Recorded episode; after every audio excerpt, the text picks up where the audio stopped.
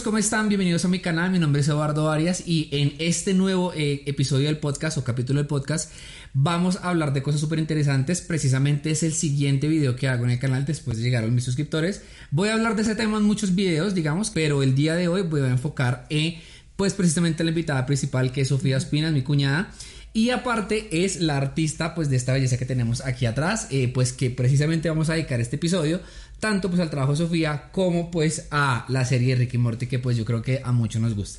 Entonces, Sofía, ¿cómo estás? Bienvenida al canal. Hola Eduardo, gracias por invitarme. Yo creo, le estaba precisamente antes de que comenzáramos a, bueno, ahorita que, que se, se, se dañó la grabación, estaba diciéndole a Sofía que digamos que yo tenía pensado tener este cuadro hace más de un mes que ya lo teníamos como que pronosticado entre comillas hacerlo, pero digamos que digamos que cuando yo lo vi la primera vez, o sea, que tú lo ibas como trabajando, yo no pensé que fuera a quedar tan bien.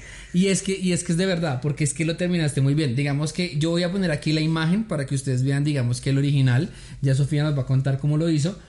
Pero así las definiciones. Ahorita yo también voy a subir como unas fotografías y eso para que la gente lo vea bien. Pero digamos que la cámara aún así no le hace justicia. Porque eso es lo que yo te decía. Tú me mandabas como videos como de los avances y demás. Y no se le hacía justicia al mismo cuadro por las de, por ejemplo, todas esas definiciones como los delineados, esos no los tenía. Yo creo que esos tú los hiciste como al final. Sí. Y quedó súper bien. O sea, es que es increíble. Y aunque esa escena en teoría no estuvo en la serie, pues digamos que sí define realmente lo que es la serie. Pero bueno, digamos que la pregunta inicial, o digamos que para abrir el podcast como tal, sería, ¿cómo pasaste de una imagen de celular o una imagen de una impresión a algo tan grande? Bueno, pues cuando empezaron, cuando llegaron los lienzos, claro, son gigantes. Uno ve la medida en el papel, pero al momento de que ya los tiene ahí son demasiado grandes. Pero simplemente yo empecé como a mirar la imagen que tenía, yo la imprimí y empecé como a, intentar imaginar o expandir esto, la, la imagen.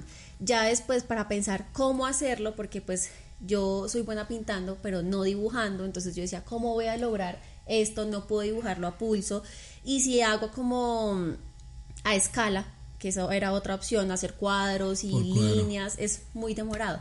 Entonces, em, pues viendo videos, la verdad, fue que encontré otra alternativa que era hacer el dibujo, calcarlo de la impresión que yo tenía en un acetato así transparente. Y después usar como un método de sombra, se podría decir, que ponía algo, un flash, algo iluminado eh, la imagen que tenía transparente y que, que diera el reflejo en el cuadro y empezar a dibujarlo. No salió perfecto, pero sí pues se lograron captar muchas de las de las de las formas que necesitaba como claves, no sé, las gafas, la ubicación de ellos que quedara bien y así fue como inicialmente lo dibujé, lo, plasmé ahí en el lienzo. inclusive yo no sé si se noté bien, pero son dos cuadros. O sea, realmente aquí, donde va mi mano, ahí hay una división. Entonces, yo también lo hablaba con Sofía porque yo quería un cuadro. Es que inicialmente no eran dos, inicialmente eran tres. porque dijimos, hay unos cuadros que uno ve en redes y dice, pues son tres, un cuadro que son tres divisiones y uno puede jugar con las ubicaciones, pero no, dijimos, cuando tú me dijiste ya son muy como que llegámoslo por dos partes, inclusive tres hubiera sido mucho más complejo de hacer. Bueno, digo yo, por el tiempo para lo que manejarlos, para que coincidieran estas cositas, para que, viera la continuidad de la para imagen. Y pues también escogimos dos cuadros porque al momento de escoger la imagen yo te dije, no, en tres cuadros se le corta la cara a los dos. Entonces sí es mejor solamente... Inclusive habían otras opciones. Yo también las voy a poner aquí mientras que vamos hablando. Ah, bueno, los que nos están escuchando por Spotify o, las otras plataformas, pues la idea es invitarlos a que lo vean en YouTube. Pero eh, habían otras imágenes donde no estaban, digamos que, tan divididos o tan perfectos para hacerlos en dos cuadros. Porque yo me acuerdo que te pasé una en que estaban ellos dos como en la mitad. Ahí sí era, digamos que solamente como para un cuadro. Bueno, no sé. Había otros que estaban como saliendo del portal. Sí, pero como que ellos dos estaban ubicados en una esquina, ah, solamente a la derecha y el resto era como negro. Como negro. Entonces, no, era tan interesante. Sí. Esa, esa pregunta también te la iba a hacer porque yo dije, bueno, yo, yo invité a otra artista que justamente estuvo aquí hace como dos meses ya, pero ella digamos que esa es la cuestión son artistas pero diferentes, porque hay gente como tú que digamos que es muy buena pintando, como tú lo acabas de decir, más no dibujando, porque es que yo veo la combinación de colores y es que es increíble, o sea, de verdad la combinación del, del universo, porque lo que yo te decía, la primera vez que yo la vi, digamos que eran colores sencillos, pero yo creo que la paleta de colores que tú utilizaste, a pesar de tenerla, porque eso fue la otra, con Sofía como que se, la imagen ya estaba digitalizada en teoría, entonces uno simplemente pues busca el color, ¿te acuerdas que buscamos los colores? Pero para buscar esos colores exactos, pues no iba a ser tan fácil. No. Porque igual van cambiando de colores. Claro, y nomás en, la, en las caras de ellos hay varias sombras, entonces es como el mismo, ¿cómo decirlo? Como el mismo color, pero en diferentes tonos. Ok.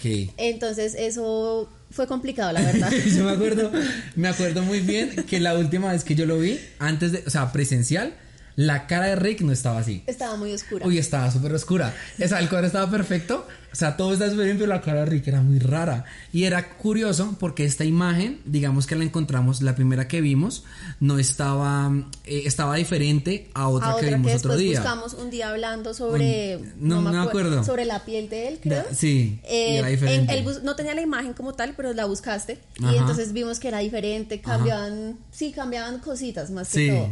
Entonces ahí fue también como hacer el mix de las dos imágenes de referencia. Sí, obvio. Pero yo lo miro y es que hasta las gafas te quedaron muy bien. Hasta las gafas, o sea, de verdad te quedó muy, muy, muy bien. La gente, digamos que no me va a entrar aquí como a pararme a mostrárselos así, pero realmente es de 1,50 de ancho. Por 1,20 de alto. O sea, realmente son cuadros muy, muy, muy grandes para colgar también son cuadros muy grandes. Entonces, eh, pero no, la verdad es espectacular. Entonces, digamos que todo empezó eh, porque, bueno, no sé si a ustedes les gusta mucho la serie de Ricky Morty, yo creo que eso, digamos que ya es independiente. Eh, pero Ricky Morty, digamos que a, comparación o hablando del canal, digamos que a mí me gusta mucho el tema del conocimiento y me gusta mucho compartir eso con las personas, que, que, es, que de verdad en el estudio hay como que una salida de muchas cosas, pero más es un gusto. Entonces la primera vez que yo vi Rick Morty, que Rick eh, encontró como la forma de viajar alrededor del mundo porque el man es el más inteligente de todo el universo, eso de una llamó la atención, mi atención como desde los cinco primeros minutos de, de, la serie. Ya aquí en adelante, hasta el día de hoy, que hoy sale precisamente como el octavo capítulo de la sexta, quinta temporada, o sea, de la última que va, está muy genial, porque yo digo, es una serie que representa, digamos que, o bueno, yo lo veo así, como que el conocimiento te puede llevar a lugares que uno nunca espera que lo va a llevar. Morty es un tonto, digamos, cosas. Pero Rick es como que el, más iluminado de todo el universo y aún así para él no es suficiente lo que tiene, porque puede tener lo que quiera. Pero Morty dice, voy a viajar con mi abuelo, entre comillas, porque fue como obligado que viajó, y ya descubrió un sinfín de cosas que pues ya como que para él todo es normal. Y eso me parece muy genial. Y que tú lo hayas como de alguna manera mostrado con la pintura, o sea, de verdad me motiva muchísimo a decir, el arte, que era el punto que iba, el arte, justamente hablaba con ese día, que no importa el valor que uno le da al arte, porque eh, digamos que el valor se lo da al artista, por ejemplo, no, yo, si lo vendo lo pongo en tanto valor y demás, pero más es lo que me representa a mí, por ejemplo, a Eduardo Arias, ver este cuadro todos los días en mi casa, de decirme a mí mismo como que el conocimiento, hasta en una caricatura, pues lo puede llevar a unos lugares que, que uno nunca se va a imaginar. Y ese es el, yo creo que esa es la idea del arte como tal. Y pues mira que ahí la serie con los cuadros yo creo que se conecta con algo y es que el conocimiento no tiene por qué ser aburrido, porque precisamente ahí exploran teorías muy complicadas que yo digo, si yo, lo estoy en un libro no entiendo, pero viendo cómo lo desarrollan en los capítulos es muy o sea, uno se interesa también como en entender por qué están intentando eh, encontrar cierta piedra o desarrollar cierta arma, o sea, pero a la vez, pues uno se entretiene y es divertido. Y en el tema, pues, de por qué te digo que el conocimiento no tiene por qué ser aburrido, pues con los cuadros, eh, creo que también en este cuadro yo aprendí muchas cosas. Fue todo muy empírico, eh, tanto para los colores, para crear ciertas sombras, texturas. Y aunque yo estaba aprendiendo, yo me divertí mucho haciendo, como ensayando, probando, eh, cómo puedo hacer esto, no, con esto no salió bien, cómo lo puedo hacer con otra, eh, o sea, usé herramientas que yo decía esto para qué, una esponja, unos pinceles feos, la verdad, como ásperos, pero ah, todo eso ayudó y creo que también es algo que yo disfruté del proceso del cuadro. Obviamente habían partes que me estresaba que yo decía no se parece nada a la imagen de referencia, pero eh, sí era muy bonito ver como algo que yo decía que yo me imaginaba, ¿será que esto funciona? Bueno, intentémoslo. Y daba, daba, daba el resultado pues que, que tenemos acá. Yo, yo, yo, yo lo pensaba y yo decía, porque es que entre comillas uno lo dice, eso es dibujar, dile a la gente, dile a la gente, eso es dibujar y es pintar. Pero yo lo veo, la primera vez que yo, cuando yo vi los lienzos por primera vez, que eran muy grandes, yo dije, ¿será que los escogí muy grandes? O sea, la verdad para mí fue como, ¿será que son demasiado? Y, lo, y, y después de que pensé eso, cuando yo vi que tú lo estabas como comenzando a dibujar y demás, yo dije, ¿será que va a ser demasiado trabajo? Yo no lo sabía. Porque pues, si me hago entender, o sea, es como, como uno dice, es algo complejo. Entonces, digamos que yo no estoy de acuerdo con que tú digas como que es, es 100% como que, como que estás aprendiendo. Yo no lo creo porque es que esto no lo hace una persona que está aprendiendo. Esto lo hace, o sea, de verdad uno lo ve y dice como que a alguien que ya haya hecho algo tiene, con respecto a este tema claramente, tiene que, yo, a mí no me quedaría así. Y eso que yo sé el resto de temas y el resto de vainas, pero yo me siento a hacer esto y no me va a quedar nunca, pero ni un cuarto de esto. Entonces, esa era la otra, esa era la, digamos que lo, lo, que tú decías. Primero, que esto me gusta por el tema del conocimiento, porque une el canal y porque me muestra a mí, a mí Eduardo Arias, que digamos que no estoy tan pegado al arte, porque de todas maneras sí soy músico, eh, que el arte puede, digamos, de alguna manera mostrarnos a nosotros cosas que uno no ve eh, constantemente. Eso me parece, constantemente no, sino que no ve... Eh, como, como algo importante, esa es la cuestión. La gente normalmente, o digo yo, que justamente lo estamos hablando antes de venir, que en el de uno, aquí en Colombia hay un ah no, en Dollar City, pero creo que ese sí está en muchos países. Que hay, eh, uno entra a Dollar City y puede encontrar cuadros como es de 10 mil pesos, 20 mil pesos, y digamos que entre comillas uno lo hace para, para decorar, en, en teoría. Pero yo no lo encontraba a eso, justamente lo hablaba con Dai detrás de cámaras y yo le decía, yo no, yo no le encuentro la razón a eso porque no por el dinero, sino porque yo creo que el arte debe mostrarle a uno, o un cuadro, o una pintura, o un dibujo, o un lienzo, tiene que mostrarle a uno algo que a uno lo motive a seguir lo que está haciendo. Claro. Si yo soy, no sé, programador, y yo veo que, que, que este cuadro me motiva todos los días a verlo, lo voy a seguir haciendo. Y eso lo logran ustedes los artistas. Es que en el arte no solo se cuenta una historia, porque obviamente este cuadro a uno lo lleva a imaginarse, eh, van para una misión, están huyendo, eh, muchas de las historias de la serie, o sea, más que el arte contar una historia, yo creo que el arte identifica. Entonces uno puede ver muchas cosas bonitas, pero cuando es realmente algo que para mí significa algo, que yo viví algo relacionado con esto, pues hay una relación muy fuerte entre la imagen y pues el observador. Hay una, hay una anécdota, bueno, hay muchas anécdotas, pero no las voy a contar aquí todas. Pero lo que tú acabas de decir me, trajo algo a la mente y era que ellos, entre comillas, pues viajan por el universo en la máquina, aparte de pues la pistola, ¿sí? Pero ellos viajan en la máquina. Y recuerdo muchas ocasiones que Sebas, un amigo que ya no está aquí en Colombia, que digamos que cuando las cosas no estaban bien o algo, yo pasaba y lo recogía y como que dábamos vueltas por Bogotá y hablábamos. Y son cosas que, mira, fíjate que yo no me he dado cuenta, son cosas que a uno lo, me acaba de traer algo a la memoria, que es algo que solamente lo hace el arte. Si me hago entender, es algo que a uno lo, y que son cosas que solamente conectan con uno. Yo a alguien no le puedo decir, oiga, es que esa es la otra. Yo no le puedo decir a alguien, hablen con Sofía para que Sofía les haga exactamente este cuadro, no, porque pues para ustedes no va a representar lo mismo que pues para que representa para uno. Entonces, esa es la, esa, es digamos que, que, la importancia de eso. Pero bueno, cambiando un poquitico de tema, entrando otra vez en materia, estaba hablando con Camilo, un amigo mío, y yo le comenté que eran dos cuadros, eh, y me dijo, póngale marco me dijo póngale marco. Y yo decía, pero es que el cuadro no puede tener marco, porque, bueno, digamos que ahí no se va a ver tanto. Voy a hacer otras tomas mientras que voy hablando para que ustedes la vayan viendo. Pero a los lados, Sofía continuó la imagen. O sea, en, la, en, la, en el marco continuó la imagen. O sea que realmente el cuadro ya está terminado completamente. Realmente el cuadro no hay que hacerle absolutamente nada. Y aún así, si le ponemos marco, pues va, va a dañar la continuidad. Yo siento que lo corta, total. Y pues es que eh, creo que yo empecé en los otros cuadros que yo he pintado, también yo les hago, o sea, como que eh, ¿cómo decirlo? Arrastro la pintura hacia los bordes, pero como, no sé, porque no quería ver eso en blanco. Pero qué día, pues antes de entregarte los cuadros, yo lo como que estaba grabando y me hice desde el, otro lado. O sea, los estaba viendo como, no de frente, sino de lado. Y entonces ahí o sea, se crea una ilusión como que le da continuidad a la, a la imagen total, o sea, no la corta así como un cuadrado, sino como, sí, exacto, no parecieron cuadrados, sino que la imagen sigue. De hecho, yo, yo, desde aquí lo veo y sé que sé que donde, desde donde tú estás no vamos a verlo de la misma manera porque el cuadro está dividido.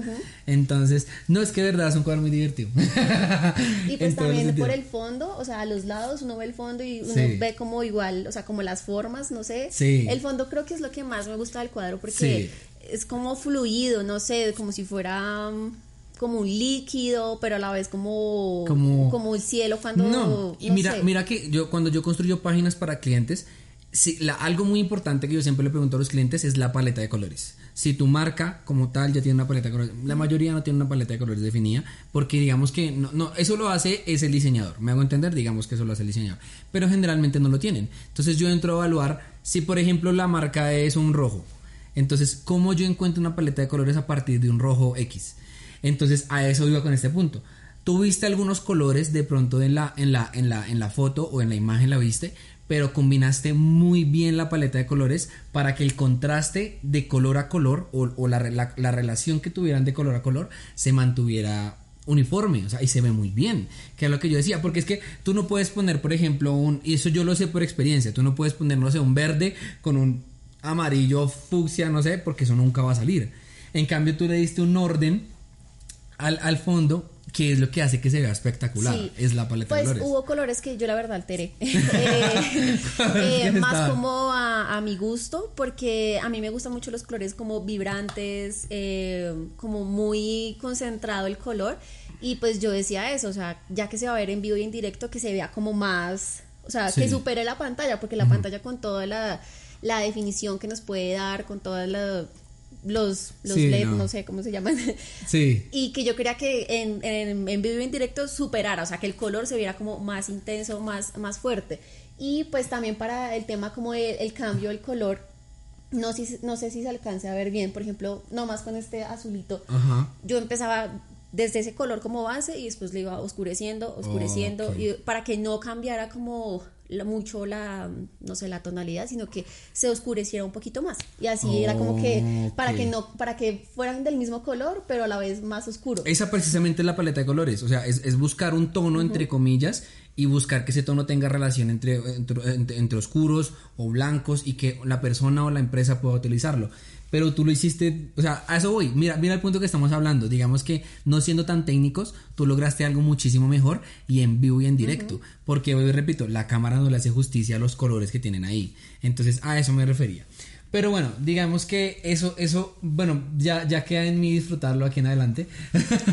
Pero eh, cambiando un poquitico de tema y a otra pregunta, digamos que, que pasando ya un poco la conclusión es, ¿Qué le dirías? Digamos que hay personas que ven el canal, como yo le decía a Aleja cuando, cuando estuvo aquí, o a los otros invitados, digamos que hay personas, muchas personas, porque lo sé, hay que, que ven los videos y no se suscriben.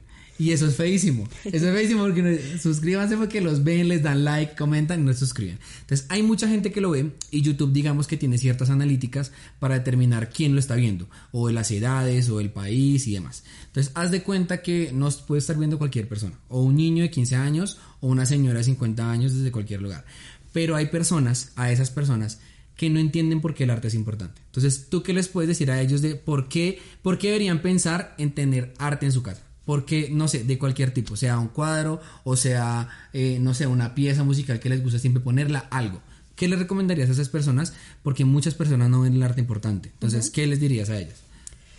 Bueno, pues como yo te decía ahorita que el arte pues siempre cuenta una historia, pero también identifica. Eso, eso es lo más importante, que es como uno tiene arte, a uno le gusta una canción, a uno le gusta eh, un una escultura porque de alguna manera lo conecta. Entonces, primero el arte es importante porque te identifica, porque hace que tus sueños, em, tu historia quede plasmada ya sea en un objeto o en una pieza. Entonces el arte es muy importante. Yo creo que em, porque no nos comunica de una manera auditiva o verbal, como estamos acostumbrados a comunicarnos, es más como entra directamente acá, a la cabeza. Ya lo hace a uno pensar eh, y es en segundos que, pase, que pasa todo eso. Tú ves una imagen, es eso, es un, es un lenguaje visual, más que todo pues relacionado en la pintura o puede ser auditivo con una eh, pieza musical, pero el arte yo creo que nos conecta mucho con lo que somos, con lo que fuimos y con lo que queremos ser.